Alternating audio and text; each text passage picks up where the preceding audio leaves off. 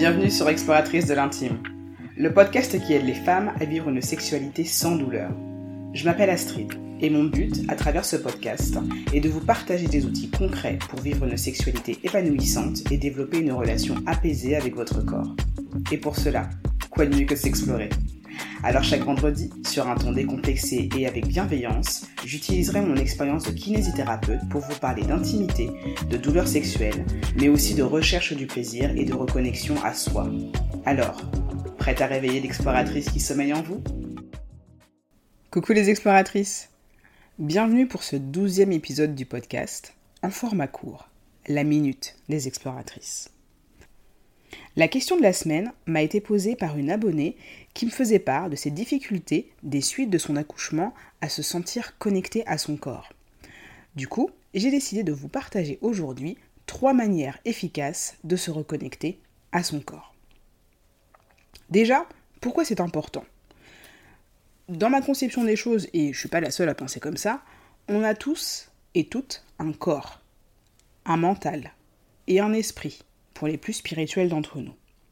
Une déconnexion entre le corps et l'esprit, entre le corps et le mental, va être source de beaucoup de difficultés.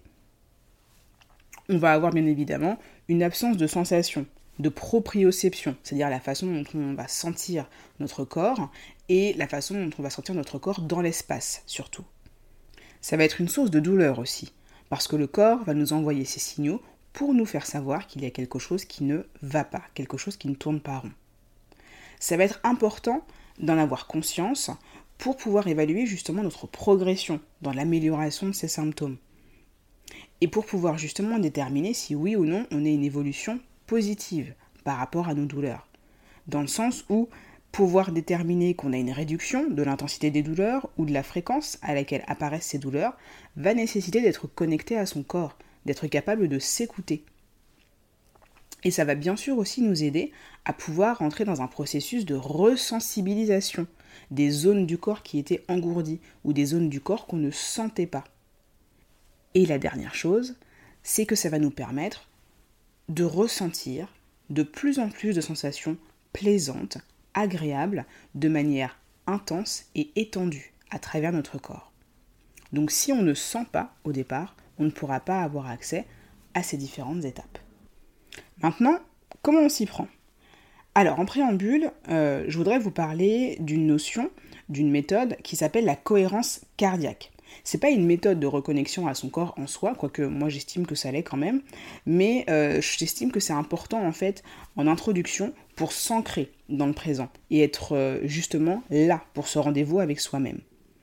La cohérence cardiaque, c'est une méthode de respiration qui va permettre de synchroniser son souffle avec son rythme cardiaque. La façon de procéder est assez simple. On va inspirer sur 5 secondes, puis expirer sur 5 secondes. Ça va nous faire faire 6 respirations par minute et on va faire ça pendant 5 minutes. Il y a des applications qui sont disponibles comme euh, Calm ou Respire Relax pour vous aider justement à avoir le bon rythme. Maintenant, les méthodes de reconnexion encore à proprement parler. La première que j'ai envie de vous partager, c'est le body scan. C'est une technique qui va être utilisée en méditation mais aussi en relaxation. Il s'agit de s'allonger sur le dos, au niveau de son lit ou d'un tapis, dans le silence, pour pouvoir analyser les sensations de notre corps en allant des pieds vers la tête. Ça permet de prendre conscience des zones du corps qui vont être euh, douloureuses ou non. Ça va permettre aussi de cartographier quelles sont les zones du corps que l'on sent bien ou pas. Et ça va aussi nous permettre de prendre la mesure de notre corps en entier et de nous indiquer les zones du corps qui vont être intéressantes d'explorer en cas de douleur ou de manque de sensation. La deuxième méthode, c'est l'automassage. Alors je ne sais pas si ça vous arrive de vous masser vous-même, mais je trouve que c'est exquis et à chaque fois que je le fais, je me demande pourquoi je ne le fais pas plus souvent. C'est une excellente façon de se réconcilier avec le sens du toucher. Et d'ailleurs, si vous ne savez pas tellement comment vous y prendre pour vous masser vous-même, je me ferai un plaisir de vous faire une petite vidéo vous montrant qu'est-ce que vous pouvez faire. Donc l'idée, ça va être de commencer par masser des zones avec lesquelles on est à l'aise et qui sont faciles d'accès.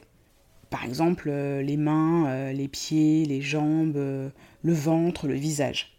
Pour ensuite aller progressivement vers les zones du corps qui seront moins sensibles, inconfortables, voire douloureuses. Je vous conseille d'utiliser une huile dont vous allez apprécier le parfum, ou alors une huile neutre. Ça va être selon vos préférences. Et du coup, l'idée, ça va être d'y aller en explorant un petit peu qu'est-ce qui vous fait du bien. Est-ce que ça va être euh, des pressions douces ou des pressions assez appuyées? Est-ce que vous êtes plutôt sensible à des mouvements circulaires ou plutôt euh, des mouvements euh, dans le sens de la longueur Etc. etc. Et jouer comme ça sur l'exploration d'une articulation ou d'une zone de votre corps pour savoir en fait ben, qu'est-ce que vous ressentez et surtout si les sensations ressenties sont plaisantes. La troisième méthode, c'est ce que l'on appelle la danse en conscience.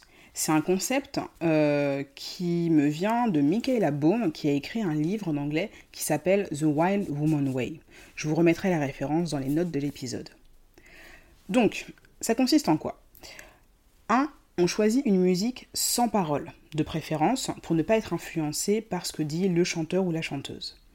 On choisit ensuite un tempo qui va être plutôt lent ou rythmé en fonction de ce que l'on aime, mais pas trop trop rapide pour pouvoir rester focalisé sur son corps.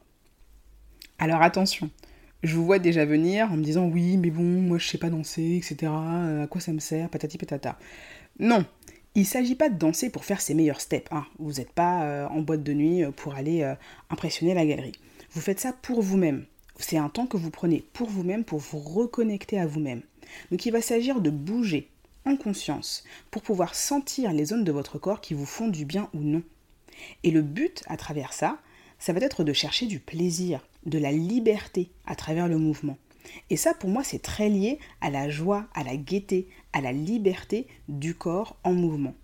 Je trouve que c'est une expérience qui est très intéressante et moi, c'est quelque chose que je pratique à titre personnel quand euh, j'ai des journées qui ont été très très longues et qui ont été euh, particulièrement euh, demandeuses, énergétiquement parlant, et ça me booste, ça me permet justement en fait de me ressourcer, de me régénérer, de recharger mes batteries, parce que à travers cette expérience du mouvement, eh bien, je me sens de nouveau en fait en harmonie, à l'aise avec mon corps.